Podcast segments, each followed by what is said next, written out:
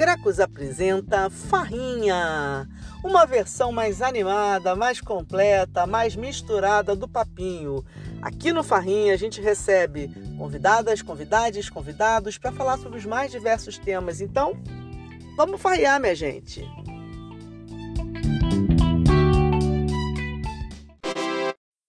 E aí, minha gente? Chegamos ao último episódio da primeira temporada da Farrinha, o podcast coletivo do Grecos. Nessa primeira temporada, a gente recebeu convidadas e convidados para conversarem comigo e com o Dionísio de Almeida Brazo, que estava fazendo seu estágio docente lá pelo PP Cult, com a turma de mídia e subcultura juvenis. Então, foi nesse curso lá, em estudos de mídia, na, na UF, né, no semestre 2020.2, que a gente teve essa experiência que rendeu a primeira temporada da Farrinha. Nesse quinto episódio, vamos conversar com a produtora cultural Jordana Moreira, idealizadora e principal coordenadora do Festival Rock Pense. Esse evento maravilhoso que rola lá em Nova Iguaçu, Baixada Fluminense, já há muitos anos, conjugando música, gênero, juventude e muita luta. Vamos conhecer o trabalho poderoso dessas mulheres através da conversa inesquecível que a Jordana teve com a turma. Já agradecendo muito. Vem com a gente! É um prazer sempre falar da, da Rock Pense, né? E eu tenho certeza para pessoas que se interessam, né, por, por essas histórias, é, que são trajetórias, assim, de, de muitas pessoas, na verdade, não só a minha. E me apresentando primeiro, né, eu sou produtora cultural, sou natural aqui da Baixada Fluminense, nasci em Nova Iguaçu, agora estou morando em Caxias. É... Bom, e comecei a trabalhar bastante tempo, né? Em 2003, comecei a atuar como produtora cultural e a Rock Pense, né, que eu venho falar aqui, tem muito a ver com essa minha trajetória mesmo, de uma adolescente lá no Aimoré, que é um bairro né, de Nova Iguaçu, que não é no centro, que a gente também tem essas marcações de território, né, é, mesmo dentro da Baixada, os centros e os bairros. E eu nasci lá e gostava de rock and roll, né? Vi ali pela Rádio Cidade, década de 90 ainda, final de 90 e tal ainda tinha aquelas revistas, né, impressas e tal. E aquele mundo eu já nasci gostando, assim, meu pai sempre gostou muito de música, e eu gostava mais, é, tinha a tendência mais do pesadão, né, e aí busquei é, a minha turma, né, eu fui encontrar mesmo uma galera na Praça do Skate de Nova Iguaçu, é, a gente, como não tem muitos espaços, equipamentos né, para a cultura, até hoje, isso é até hoje, as praças são um local de cultura, né, de encontro, de fazer eventos ou mesmo só se encontrar.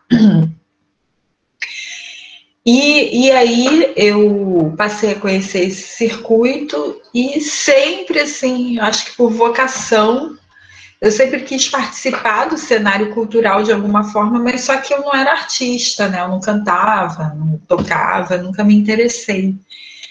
E comecei a ir consumir as coisas a partir dessa praça do skate, então era um, era o rock and roll, era banda independente, né? Aquela época do grunge e tal.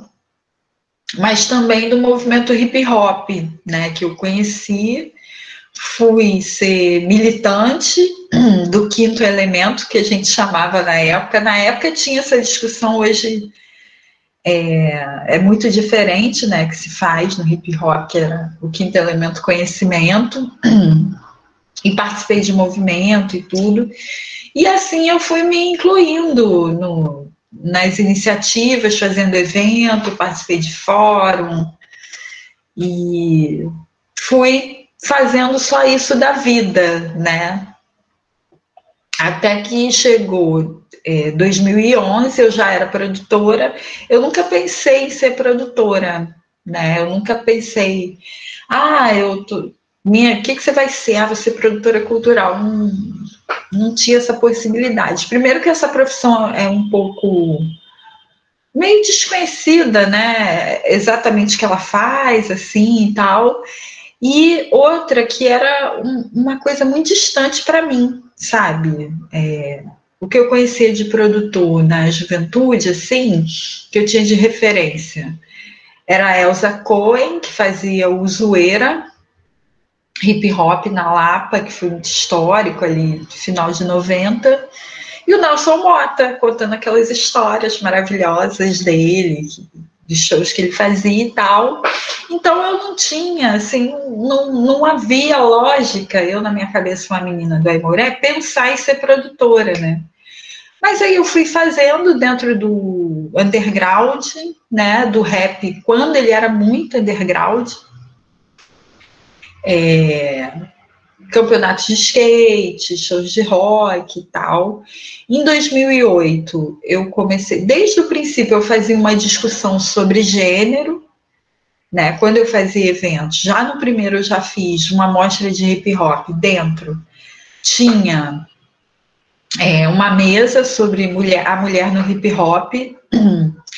Então, eu sempre discuti a questão da mulher, né? Eu sempre me vi muito sozinha nos espaços de realização, né? Tinha mulheres, é lógico, mas assim, fazendo, ou em cima do palco, ou, ou como artista, ou como realizadora, né? Aquela iniciativa, e tudo não tinha. Então, eu já tinha essa tendência a tentar reunir mulheres, né?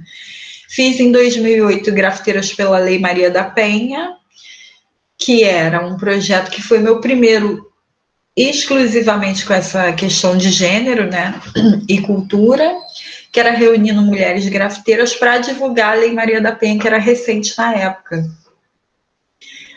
E, enfim, me tornei feminista na prática, né? É, eu também tinha, não tinha um horizonte assim de frequentar a universidade, eu ainda era, né, da época aí que pobre, né? A universidade era alguma coisa muito muito restrita, né? Não era para a gente sonhar com isso. Na, apesar de eu sempre achar que ter um sonho, um desejo, eu nunca fui de fato, porque eu sempre estava em movimento social, trabalhando, né? E aí, quando chegou em 2011, é, eu fazendo, né, as coisas e tal, produzindo, mas daquele jeito, né? Sempre tem um emprego, né? Você tem um emprego formal em algum lugar e faz o seu trabalho artístico em outro. Apesar de eu não sou, ser artista, né? No caso, os meus projetos autorais, assim. É, e nem tão autoral, né? Que você tem a ideia e chama outro e vai fazendo e tudo, é, é coletivo. E aí, em 2011, teve essa ideia de, ah, vamos fazer um show de rock, só que com mulheres. Né? Esse com mulheres é, é um show de rock normal, né? Com, com música ali, com cerveja e tal, só que com mulheres, porque no, no, no, padrão, né, no normal e tal que você vê, não tem mulheres no palco. Então é, era essa a proposta, um show de rock com mulheres. E no início mesmo era só eu de mulher, assim, todo mundo colaborando homens, porque é o reflexo da rede, né? Só tinha homens, dono de equipamento, ou líder de coletivo, assim. E aí, é, ah, deixa que eu faça uma projeção aqui com bandas com mulheres. Ah, eu vou ser DJ, vou botar, vou tocar só o som de bandas com mulheres e tal. E aí, a partir daí, eu me propus escrever um projeto para um edital é, de um festival, porque eu, eu já estava né, com 30 anos e tal, a gente faz independente, mas é até um certo ponto. E aí eu escrevi a proposta de um festival, até porque eu achava que eu tinha direito, né? Assim, a Baixada tinha direito a ter um festival com estrutura. E aí a gente passou num edital, né, da Secretaria do Estado e fez a primeira edição. A partir daí, de 2012, que a gente fez esse primeiro, é, foi a, a ele foi se desdobrando essas ideias, porque foi agregando outras ideias. Primeiro que a gente não era só rock and roll, né? Já desde o princípio eu fiz um mural de grafite, fiz um campeonato de skate feminino.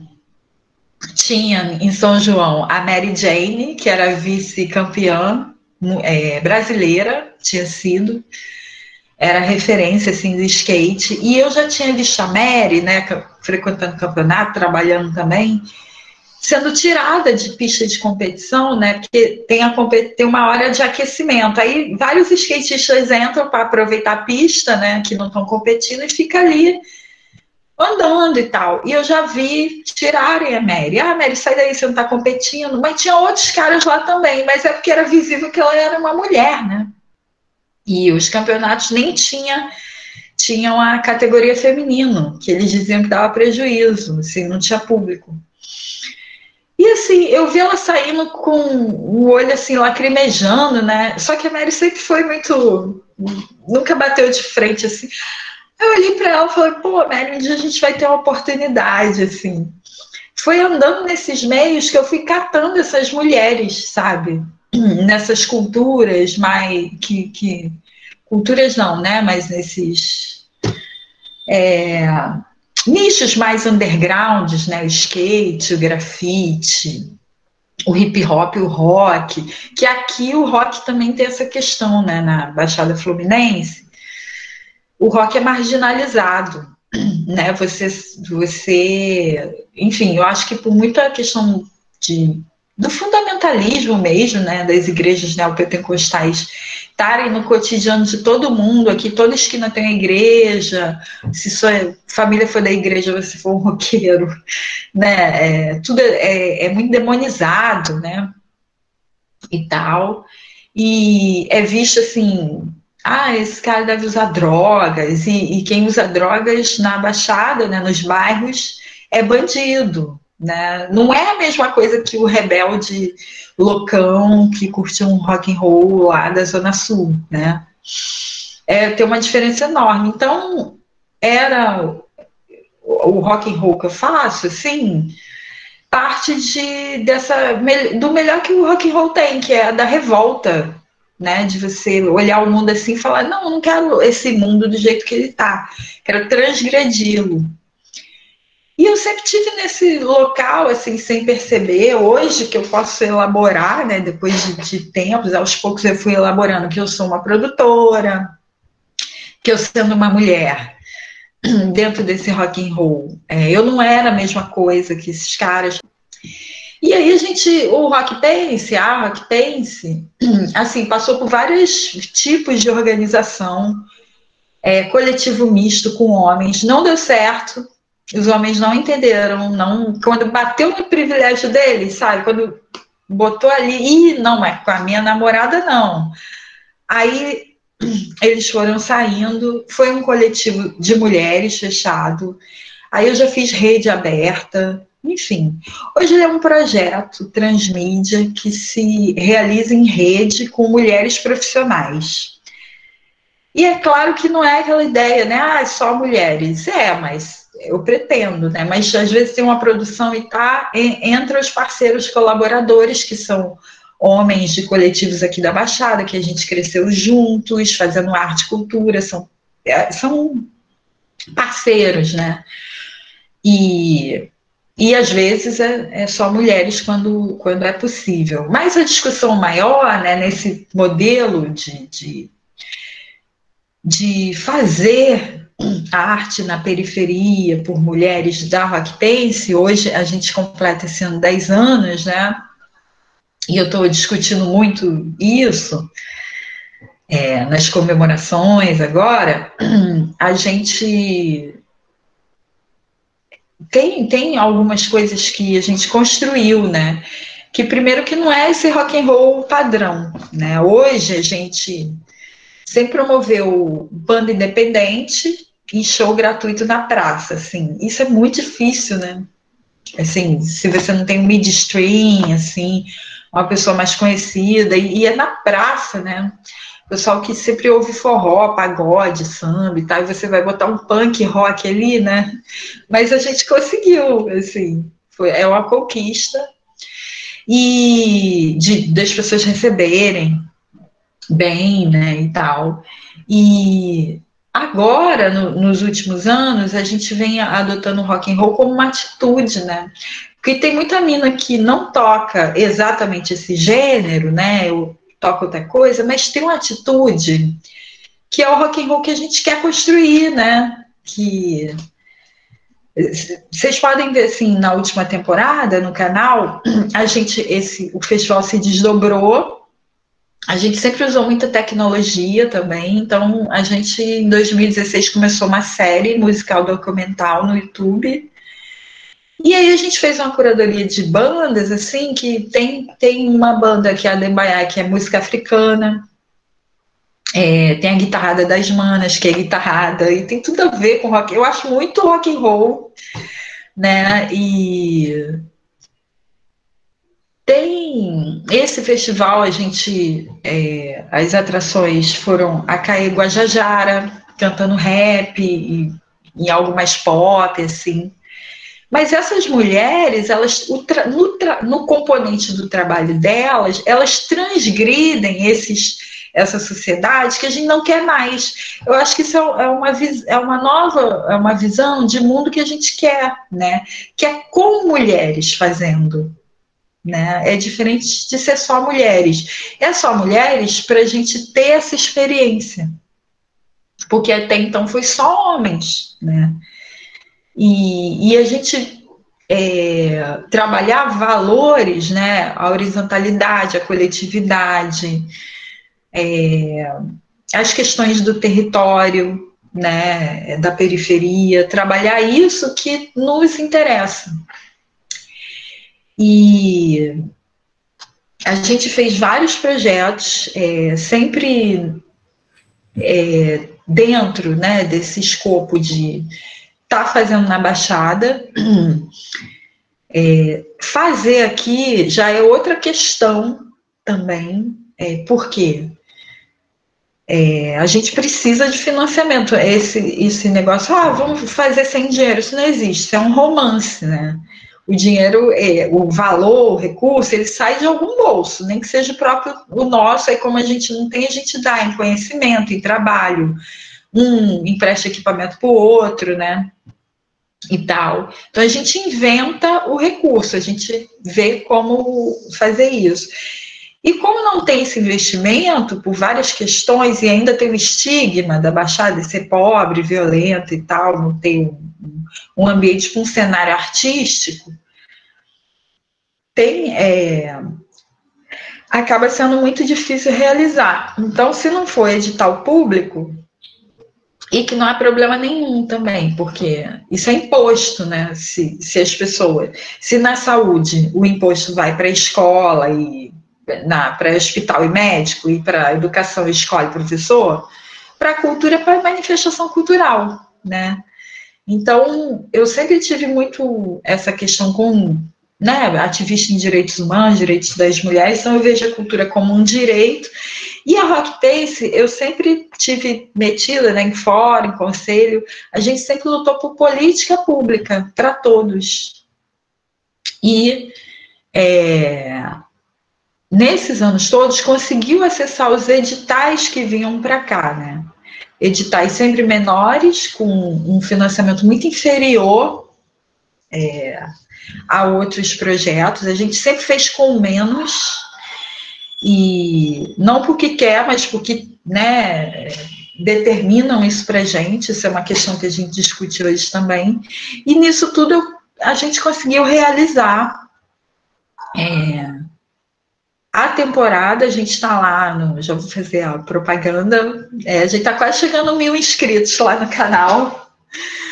É, vão lá depois, que tem isso no YouTube, tem, tem lá a, o, a nossa temporada, a gente chegou no 13 terceiro episódio agora, é, na quarta edição do festival, e lá tem também o podcast, porque tudo que isso que, foi se agregando à Rock Pace, que é esses coletivos, as ativistas, sabe? O Laboratório Rock Pace é uma oficina de formação em, em produção cultural e estudos feministas. Então, a gente foi agregando vários tipos de profissionais e vários tipos de público, né? Ou a menina ativista que ela nem gosta de rock and roll, sabe? A maioria gosta de, de R&B, da Beyoncé e pá, né? E pá.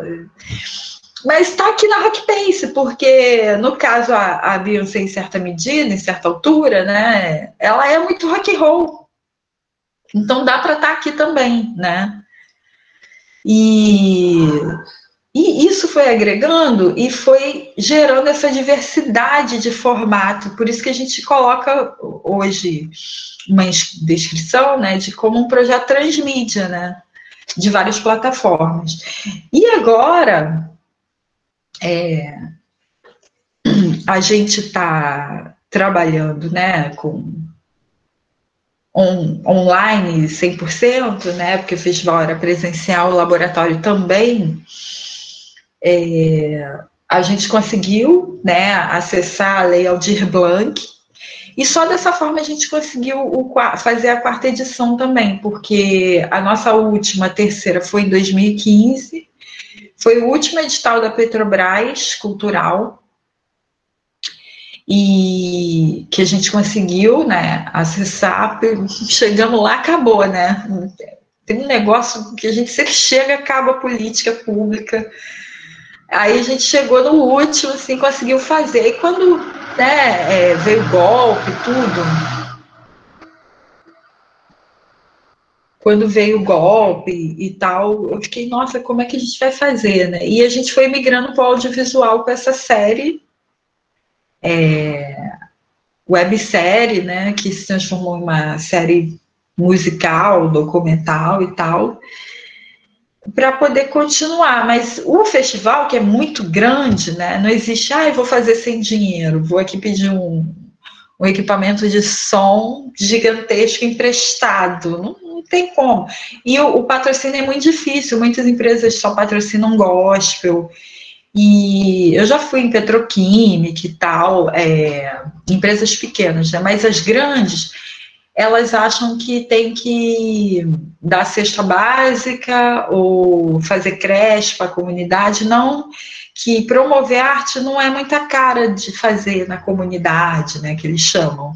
Apesar de que não vem a Baixada como parte da metrópole, né, do Rio de Janeiro. Então, e como estão do lado da capital, preferem investir. Tem empresa de beleza, Nova Iguaçu é cheio, a Baixada é cheia de empresa de cosmético, né, que patrocina Big Brother. E nem recebe a gente, né? empresa de cosmético não recebe um festival de mulheres. É, esse, todos eles, eles têm essa visão que espelha a visão do poder público, né? Ah, fazer arte, isso eu já ouvi de superintendente, secretário de Estado, assim. Ah, promover arte é, não tem muito público. Não tem público porque a gente não tem um alcance. A, a gente produz, né? Mas para você alcançar o povo é outro assunto. Mas é, com esse tempo a gente construiu uma trajetória que a gente vem colocando essa discussão de por que as mulheres protagonizam, assim, e qual a importância das mulheres nesse nessa prática de rede, de colaboração, de artivismo da Baixada Fluminense, né? É, esse mesmo 2015 teve um boom, assim, foi um mês que teve dezenas de eventos com esse tema, em que fizeram várias rodas, assim, é, foi muito encantador, na verdade. É, e, e, se desdobrou, assim, assim como a Rock Pen se, se, desdobrou em vários projetos, vários coletivos foram criados por mulheres, né, a partir da oficina ou espontaneamente, né, a gente acompanhou essa onda. E sempre pro, promovendo a partir do dessas movimentações, sabe? O Islã a gente agregou, né? O Islã das Minas tem várias minas aqui da de Nova Iguaçu, de Caxias, elas participaram, a gente fez uma etapa em uma gravação, elas participam do programa.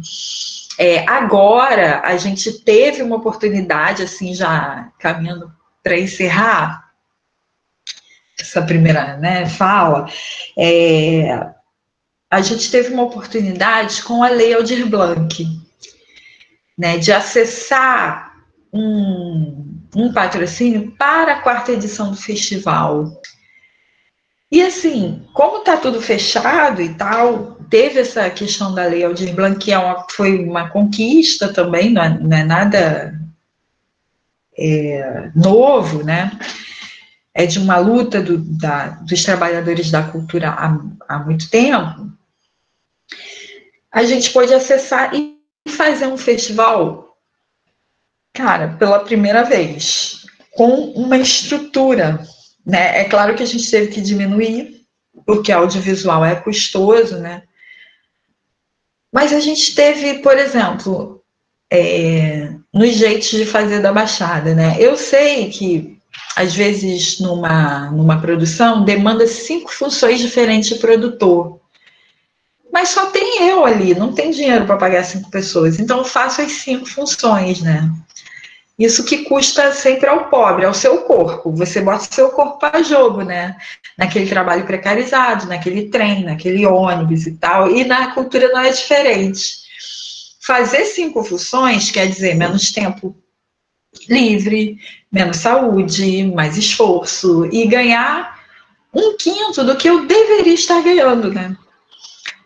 Agora eu consegui é, ter essas cinco, sabe? A gente conseguiu. É, espero que vocês assistam e gostem lá do, do canal, fazer um produto que a gente ficou muito feliz assim, com o resultado. Que a gente viu, pô, a gente sabe fazer, a gente tem um conhecimento, mas a gente não tem a infraestrutura, o recurso, né? Para fazer. E dessa vez a gente vê o resultado, assim, e, e, eu acho que nos outros também, que até o produto, se você for ver os anteriores, é, a gente não é para é, ter um padrão de qualidade como na indústria, né? Que afinal de contas a gente não está na indústria, né? Mas o impacto e o significado daquilo, aquele simbolismo e o, como ele transformou a vida das meninas, ele vale muito mais que o da indústria. O negócio é que a gente não tem o alcance, né? O, o, o skate, sempre as meninas vão estar andando de skate, as meninas vão estar grafitando, as meninas vão estar cantando. A diferença é esse alcance, né? Agora, a produção intelectual, a construção de saber, de práticas feministas, a construção do saber na produção cultural, na periferia, é, é uma construção de saber conectada com o global. Né? Hoje, se você contar, é, existe na periferia do Rio de Janeiro um festival feminista de banda independente, sem mainstream, sem midstream, sem apoio, é, feito com colaboração e redes, que está fazendo 10 anos. Isso é algo que, que tem muito no mundo, né? A gente só não conhece. E isso possibilitou é, impactar a vida de várias pessoas, e homens e, e mulheres, é, de dentro e de fora da Baixada, né, que a gente trabalha com muito banda de outros estados, até para ter essa, essa conexão. E hoje a gente pode até ver isso tudo num canal, né? Assim, e, e ver imageticamente. É, e aí, para encerrar mesmo, a, agora, né, é, o que a gente. Vocês vão ver agora, né? Eu convido todo mundo a ver, se inscreve também. É, dentro da nossa proposta artística, né? Todo um, um processo de fazer. Ali dentro a gente tem é, música que não é rock and roll, mas tem muito rock and roll ali, né? A gente teve oportunidade de homenagear nossas referências. É, foram três que a gente escolheu, né? Que foi Mãe Meninazinha de Oxum, Mãe Beata de Emanjá e Lira Tabosa, que é uma poeta, é, que são mulheres das artes e dos, das lutas né, de direitos humanos na, na Baixada. E a gente lança um podcast agora no final do mês. Né? Então, eu trouxe mais ou menos isso, assim, pensando né, nessas culturas juvenis, é, nessa diversidade que a gente agrega. Eu acho interessante essa diversidade, que não é a fantasia, isso que eu acho legal na Rock Pace, que eu queria muito deixar assim, né? Da fantasia, ah, vamos juntar um grupo aqui de mulheres e falar só mulheres e fazer a arte assim. É, mas na verdade a gente tem essa diversidade e esse lidar né, materialmente com a realidade da periferia, que não nos permite ser sujeitos políticos, né, e ser sujeitos dessa produção artística. E a Rock Pace ela é um projeto que pretende provar o contrário para que essa prática seja é, aumente a cada dia, né, que é a nossa proposta. A gente, através da arte, trabalhar né, ter o nosso primeira opção de emprego, mas também existir como sujeito político, né, fazer a nossa própria história e não esperar que nos coloque como os estigmas que o território e o gênero marca a gente. Eu acho que é isso, gente.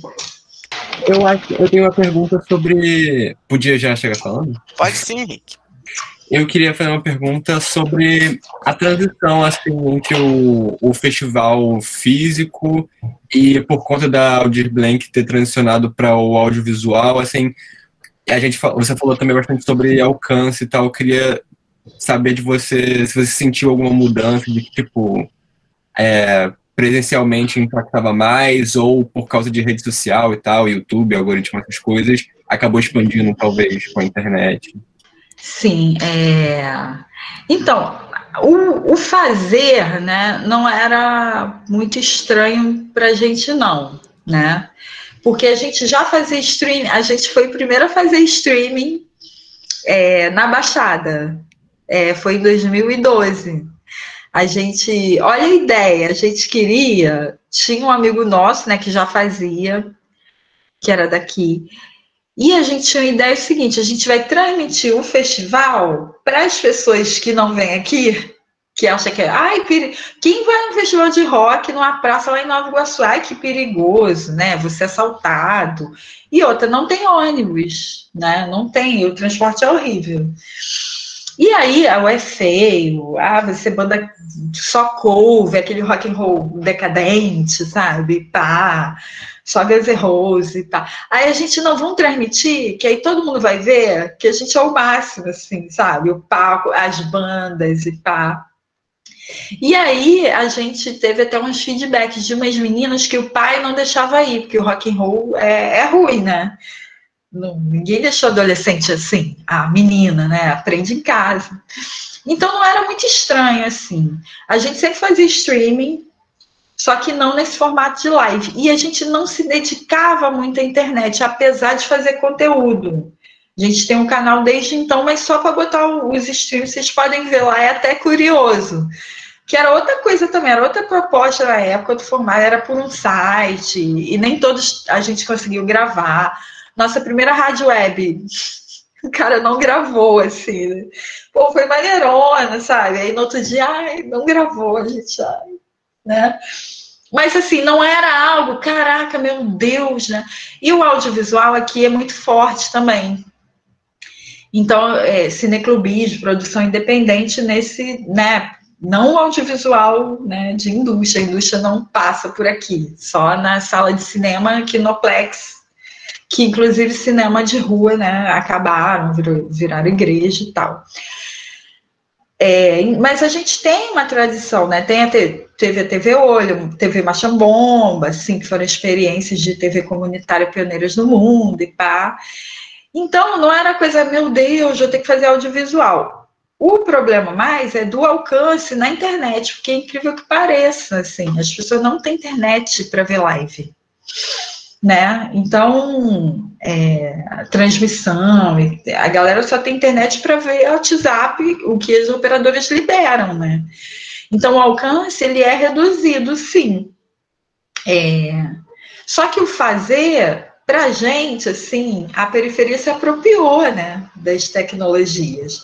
O problema é aquilo que também não existe fazer sem dinheiro, que é tudo bem, dá para fazer com o celular, mas tem coisa que a gente tem que ter uma câmera boa. E aí só o dinheiro vai, vai possibilitar isso, né? Então a disputa por ter esse recurso para fazer, mas o conhecimento a gente tem, assim.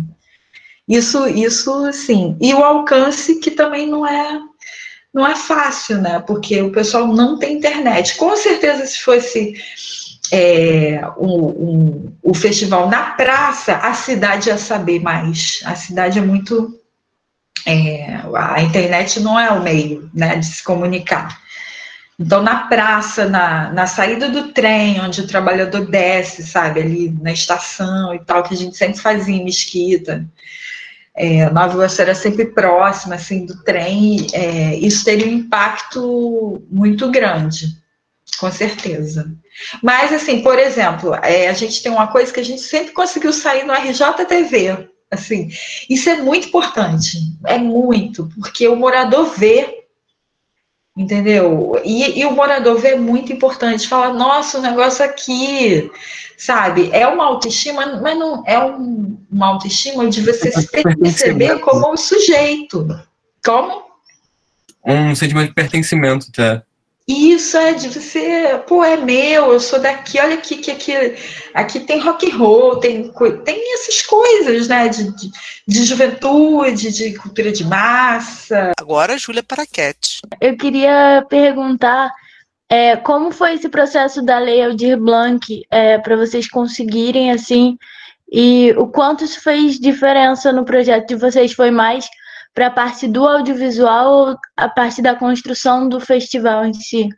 Bom, primeiro que a lei em si, né, eu estava desde o do início, né, fiz, a gente se reuniu, fez uma carta manifesto e tal, enfim, juntou com todo aquele, né, aquele movimento todo que gerou a lei.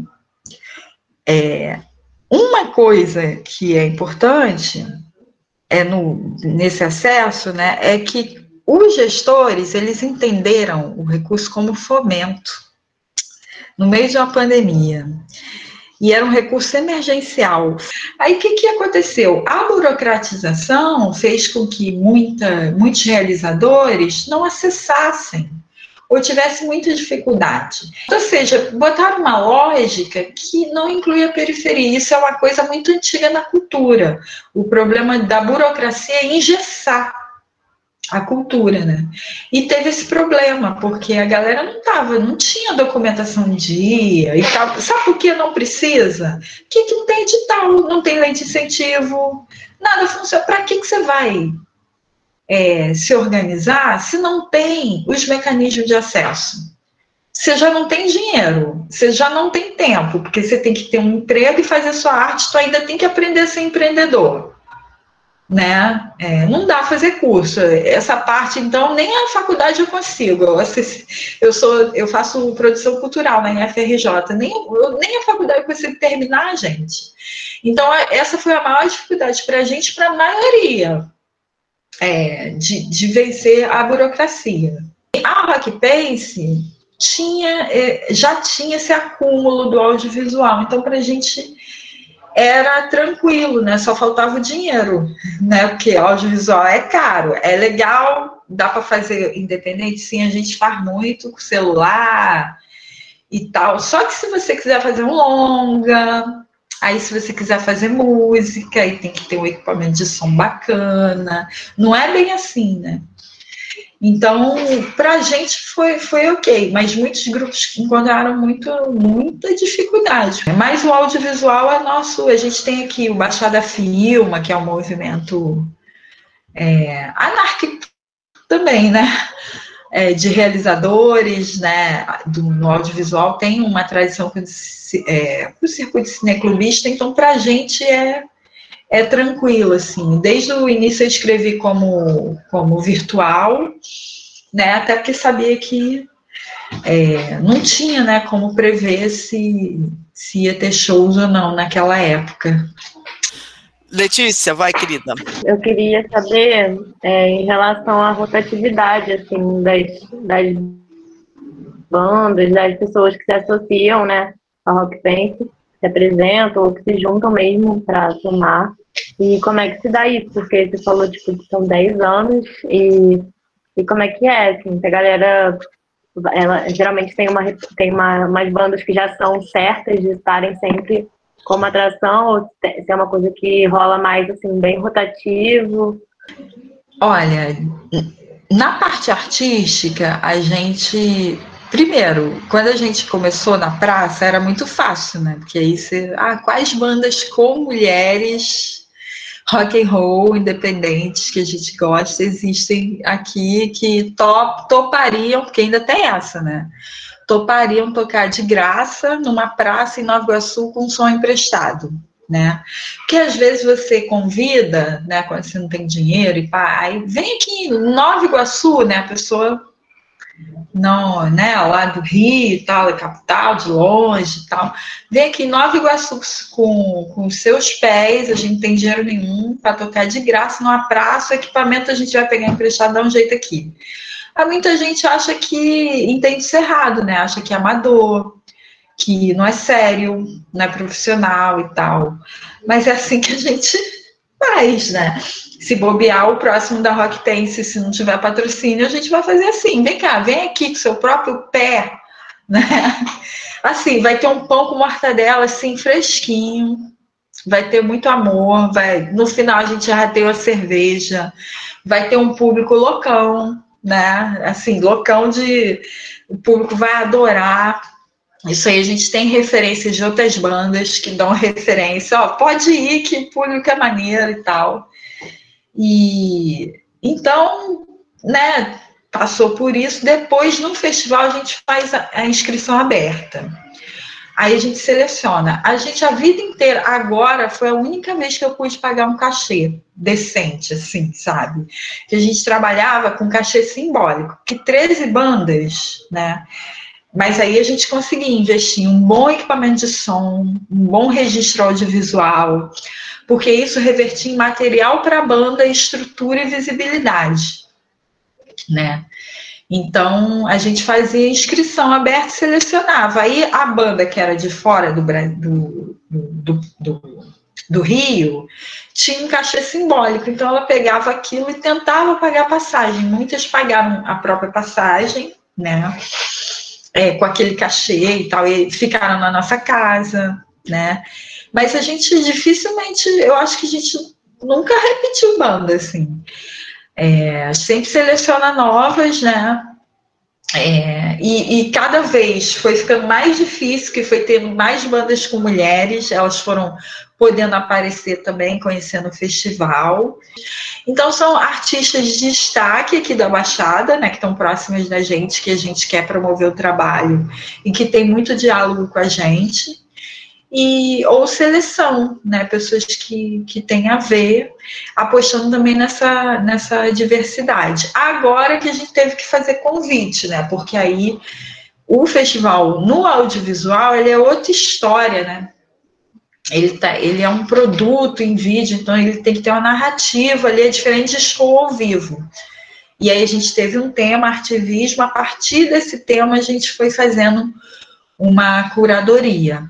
Quer dizer, em termos de, de, de uma certa construção de um circuito juvenil feminino e feminista, você acha que o Rock Pense se enquadra nisso? Você acha que tem a ver? Enfim. Eu acho que tem tudo a ver, porque a gente, assim, em 2011, é, a gente, eu, né, não falava feminismo porque as meninas achavam que isso era. Eu estou falando de um, um lugar que é a rua, né? Eu frequentava as praças e circuitos, assim, não estou falando de, né, universidade ou, enfim.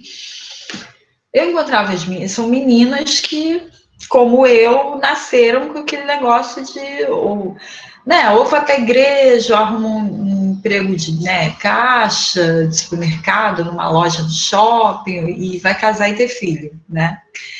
E aí, quando eu falava com as meninas e pá, de feminismo, aquilo era é, careta, né? Aí, ah, não preciso disso não, já faço o que eu quero e pá. Então a gente falava antissexismo, cultura antissexista, que é a mesma coisa. Mas aí, enfim. Aí, só que com o tempo, o contrário, né? A gente meio que acompanhou, viu a onda acontecer.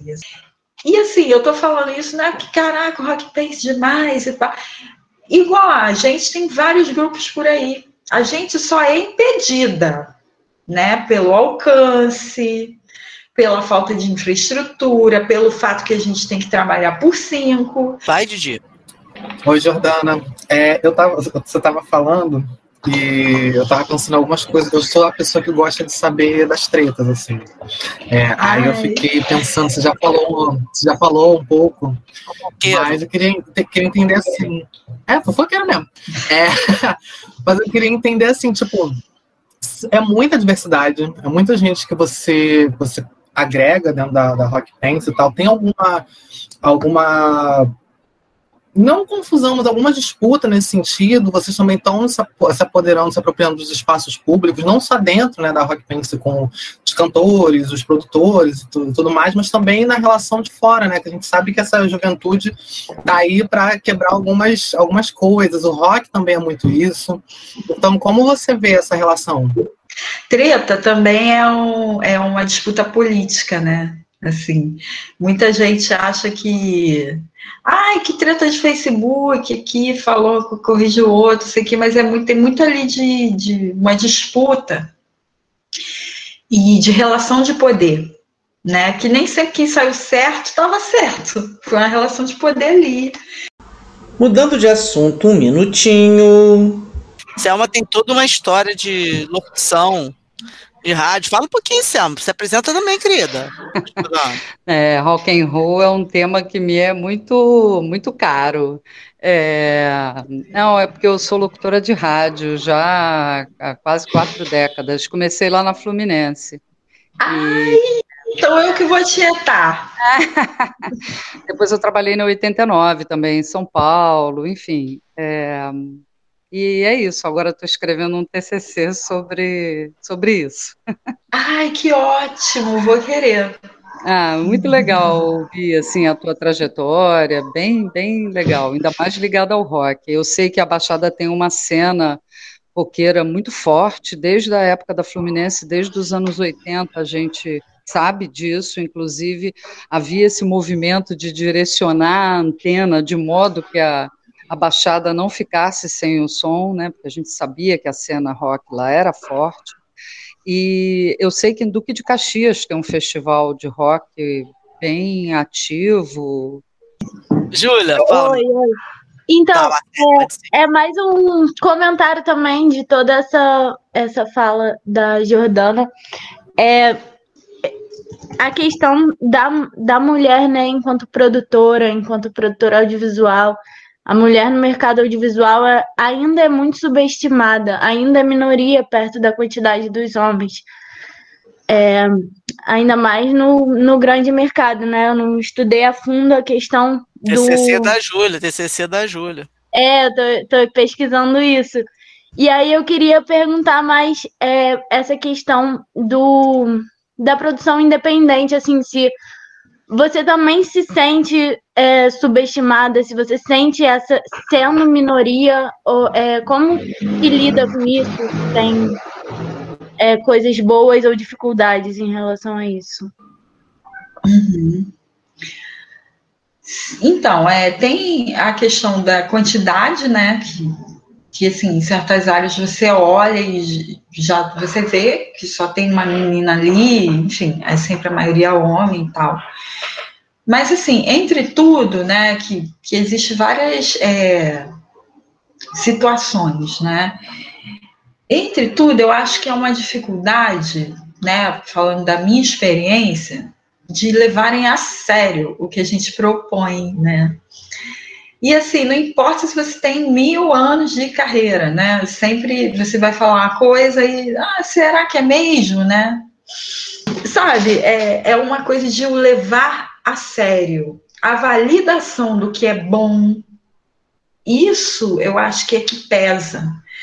É, será que as pessoas avaliam o trabalho das mulheres do jeito que é mesmo ou elas acham que não é tão sério? Né? É, eu acho que isso é, é, o principal. Como, por exemplo, tem muita gente, né? Ah, o Rock Pace ganha patrocínio porque é para mulheres. Eu, é, mas isso é mais motivo, né? Para ganhar, porque vocês sempre ganharam, né? Assim, tipo, não é que ganha patrocínio porque é bom, é porque é para mulheres. Sabe? E é muito difícil admitir que a gente conseguiu uma coisa que é fazer show autoral de banda independente em praça pública na Baixada, que o rock é marginalizado. Não é me destruir, não é cover, sabe? E, e, e reconhecer isso é muito difícil numa sociedade machista, né? O que a gente faz sempre é o, ai que bonitinho. Ah, agora tem a revolução das mulheres, vamos convidá-las para elas vão ser convidadas do nosso evento. Mas não é isso, é que a gente quer fazer o evento. E convidar todo mundo, eles. E eles nos convidam fora de março também. Né? Essas coisas são, são coisas que vão mudar aos poucos. Né? E a gente enfrenta coisa que, por exemplo, é, a menina, né, a mulher e tal, tem a sua preocupação na, na quando você é pobre, é, sua preocupação de cuidar de irmão mais novo, cuidar de casa, arrumar, ter que arrumar um emprego cedo, escola é muito precária, você tem que deixar porque, né, mãe na escola não tem, não aceitam. É, então você tem uma carga sendo mulher na periferia que não te deixa ser viver as experiências da arte. Então tem essa também, sabe? Só para encerrar, assim, tem muito, até hoje, atividade que eu marco. Aí, ah, vamos, gente, se reunir, vamos fazer uma reunião, tem oficina e tal. Ah, eu não posso ir, que é batizado da, fi, da minha filhada, sabe? A mulher sempre tem um compromisso com a família, um negócio. Eu nunca na minha vida, no encontro de grafiteiros, no show de rap, um homem chegou e falou que eu não posso ir, que é, que é aniversário do meu afilhado. É batizado de não sei o quê. Nunca! Eles ou não vão, porque eles têm uma coisa mais importante, que eles dizem que é trabalho, ó. Isso é trabalho, isso é mais importante da minha vida. Ou eles passam rapidinho e depois vai. Eles dão um jeito, sabe? Porque eles valorizam. Só que a mulher tem essa. É, tem várias coisas que as impedem. Deixa eu né? contar uma coisa que eu li essa semana. Eu li um post semana que fiquei muito impressionado porque eu achei a definição perfeita. Eu li no Facebook, não sei de quem era, tá? Passou uma pessoa escrevendo sobre o que ela classificou como performance da inutilidade masculina. Que é o seguinte, ela estava explicando que é assim: você pede para o cara cortar batata, aí ele corta e deixa metade da batata com a casca. Aí você reclama, ele fala, não sei cortar, e da próxima vez você vai lá e corta, para não desperdiçar a batata. Performance da inutilidade masculina. Que é isso, né? Sempre parecer. E aí, essas coisas, tipo assim, batizado. Ele, ela está falando isso que como essa performance é uma performance que é própria para você continuar mantendo. Então, assim, você pede para o cara ir no batizado. Aí ele vai, não leva o presente, chega bêbado, chega atrasado. Aí você vai reclamar e fala: não sei fazer essas coisas. A próxima vez você vai. Você não pede mais para ele fazer. Fiquei muito impressionada com esse conceito. Achei ele muito perfeito, esse negócio da performance da inutilidade masculina. Né? Isso, isso tem um, isso eu percebo na prática, né? Que meu feminismo é na prática, assim. É, quando você convida as meninas para, para irem, entendeu? Quando, quando eu fazia oficina da grafiteiras, era é, a gente botava no sábado depois do almoço para dar tempo das mulheres fazerem o almoço, deixar o almoço pronto. Né? E isso impede você de arte, então, que é visto como algo supérfluo, você tem que consumir, né? Você tem que como é que eu vou, né? Você tem que conhecer e tal, tem que estar nos lugares. Aí, como é que a mina vai deixar o filho em casa no domingo e falar, vou grafitar? Ah, vou para o ensaio da banda. Os caras não, eles continuam as atividades dele. Nasceu o filho no domingo seguinte e está lá no ensaio da banda. Normal. Ela não, ela vai ser condenada, julgada, jogada na fogueira. Mãe horrível. Foi grafitar. como se isso fosse, né? Agora ele não. Não, é, grafite é o trabalho dele. isso é um fator muito determinante Sim. no envolvimento das meninas nas atividades, inclusive políticas, né? Porque se, se eu estou falando de trabalho, mas se for uma, uma, reunião de estudos feministas, né? Pô, além de tudo, nem trabalho é. Você vai se organizar né? Só um comentário curtinho disso que vocês estavam falando, que é, o mais bizarro, assim, é que a carga horária de trabalho é, da mulher, ela só cresce porque tem essas, essas várias vertentes de trabalho, e em vez de, das mulheres serem mais respeitadas por isso, na, nas mais diversas vertentes do trabalho, elas são subestimadas. Então, assim, elas trabalham mais do que os homens, elas se dedicam mais. Estou generalizando aqui, tá, gente? É claro que tem exceções de todos os lados. Mas ainda assim são mega subestimadas e acontecem situações como a, a que a Jordana citou aqui. É, é, assim, é muita luta ainda pela frente, mas também é aliviante ver que de 20, 30 anos para trás, o quanto isso já, já melhorou, né? Assim, o reconhecimento está vindo gradualmente, de certa forma. Eu acho que é uma. Na disputa, é uma disputa eterna, né? E dentro, no interior da própria disputa, né, tem suas relações de poder. Então, assim, é, eu tenho consciência de um avanço na cultura e na sociedade, né? Mas, ao mesmo tempo, lá no Aimoré é cheio de garota que não tem perspectiva nenhuma. O sonho maior delas é ter um filho com 15 anos, porque um filho elas vão poder sair de casa, um homem vai pagar as contas, elas vão ter a própria vida e ela vai ter o bebezinho dela para ela cuidar, porque ela cuidou dos irmãos. Essa perspectiva dela ainda existe. Então, todos esses avanços não alcançaram ela. Por quê? Por, por uma relação de, de poder, de exploração. Ela, como uma menina pobre lá do, do, do Aimoré, ela não, não alcançou isso que eu alcancei, que sou vizinha dela. Então, ao mesmo tempo que a gente vê avançar, a gente vê também que muita coisa tem que ser feita. Marcele, última pergunta a gente encerra, tá? O último comentário que Marcele pediu, a gente fecha, tá? Oi, é mais um comentário mesmo, na verdade, porque eu trabalho em comunicação, né? Eu trabalho no circo voador. Acho que é a turma que sabe, mas falando para a Jordana também. E aí, desde que eu faço sou mestre cerimônia de circo voador, eu tenho super uma listinha que eu boto, ah, eu quero apresentar tal coisa em tal lugar, tal coisa, tal lugar, e vou anotando, tipo, ah, um dia eu quero apresentar o Rock Rio, um dia eu quero ser o Thiago Leifert, sabe? Essas maluquices. E ficar anotando. E aí, hoje, a primeira vez que eu tava aqui, me pensando, né, eu falei, caraca, o que, eu quero, né, onde eu quero ser mestre cerimônia, porque é eu quero continuar fazendo, onde eu quero ser mestre cerimônia no dia em que não tiver o circo. E não tinha rock penso na lista. E faz todo sentido ter. Acabei de inserir na minha lista de sonhos da vida um dia trabalhar no Rock Paint, apresentar o Rock Paint, enfim. E acho que é maneirão. Foi muito tempo que eu não abria a minha listinha de sonhos durante uma aula e abri hoje. Isso é muito legal. Foi muito maneiro. Era pra comentar isso mesmo, assim.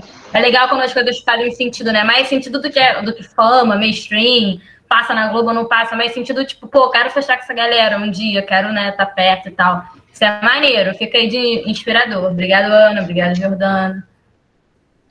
Pô, super bem-vinda! Muito maneiro, que bom, cara. E, e, é isso que você falou, assim. É, eu tenho consciência total da disputa de investimento, de visibilidade política. Eu, então, eu tenho plena consciência do, das ilusões da indústria cultural, do capitalismo, sabe? E, enfim, eu agradeço muito seu comentário, assim, porque eu acho que é isso mesmo, é coisas que fazem sentido e que valem a pena, né? Porque a mãe do Alex quer falar, então temos uma participante externa hoje. O, o que eu quero falar é que a mulher sempre pode tudo, porque ela podendo tudo, ela é valorizada. Eu sou exemplo vivo de um trabalho doméstico que larguei meu trabalho para me dedicar à casa e me fui, porque não fui reconhecida. É, as pessoas me viam como se eu não fosse um nada e dei a volta por cima. Fui atrás, me valorizei. Então eu sempre digo, a mulher pode tudo depois dos 60, mais ainda. Eu que estou caminhando para os 70, então mais ainda. Se quiser sair pelada, saia. Tenha coragem de ser feliz. E cada vez mais a gente vai deixando de se importar com a opinião dos outros. É procurar sempre ser feliz, sem machucar o próximo, desejando o que a gente quer para a gente, para o próximo, mas não deixar ninguém pisar na gente. Que a mulher, infelizmente, é vista de uma forma ainda muito triste. Mas é isso, gente. Adoro como vocês. É, como é que é o seu nome? É Liliana Schmidt. Liliana, seja muito bem-vinda, adoramos. Sei tudo, tá? Mas é Olha, é isso mesmo, uma lição é mesmo, de vida é? mesmo que a gente pode tudo. Que a gente, a gente pode tudo. E não, não se importar com as críticas, vai em frente. Não machucando o próximo, vai em frente, que só assim a gente descobre o que a gente realmente quer na vida. E mais ainda, aquilo que a gente não quer. que é o mais importante, principalmente. E um olha, eu vou aproveitar pra... aqui e falar uma coisa. Eu amo seu tá. filho, tá? Ele é um amor, ele é muito inteligente, ele é uma fã dele, tá? Que bom, isso é muito bom saber. Um beijo grande para vocês. Beijo, prazer. Beijo, tchau. Jordana, vou deixar para você encerrar, minha flor.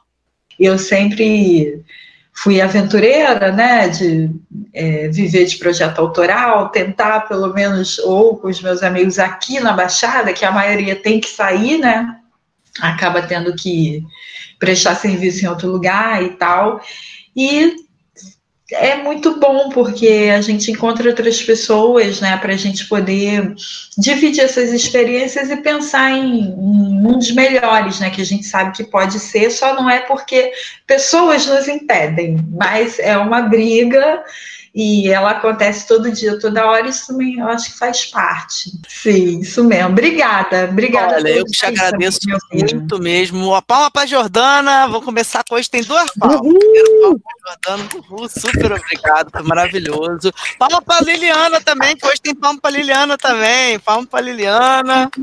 Palma para Liliana. Boa noite, prof. Boa noite, gente. Tchau. Boa noite, minha Valeu. gente. Verdade. Boa noite, gente. Boa, semana. Boa noite. Boa noite. Boa noite, gente. Boa noite, Liliane. Boa noite. Tchau, Dionísio. Beijo, Ana. Tchau. Beijo, Thelminha. Beijo, gente.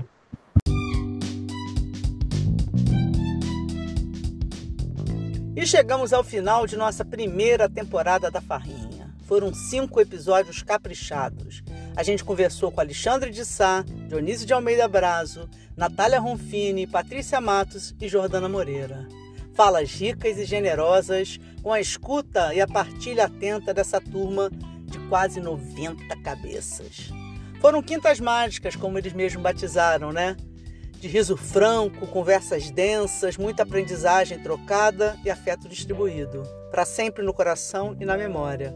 Espero que vocês, ouvintes aqui da Farrinha, também tenham curtido, tá certo? A ideia de fazer a Farrinha, como eu já expliquei, é democratizar, para além dessas 90 cabeças, a possibilidade de mais gente ter acesso a esse conteúdo que a gente produz na Universidade Pública e Gratuita, muitas vezes com convidadas, convidadas e convidados generosos que vão de graça conversar com a gente, tá certo? Bom, e que vem a segunda temporada. Aguarda aí, minha gente, vai ser, ó, caprichada.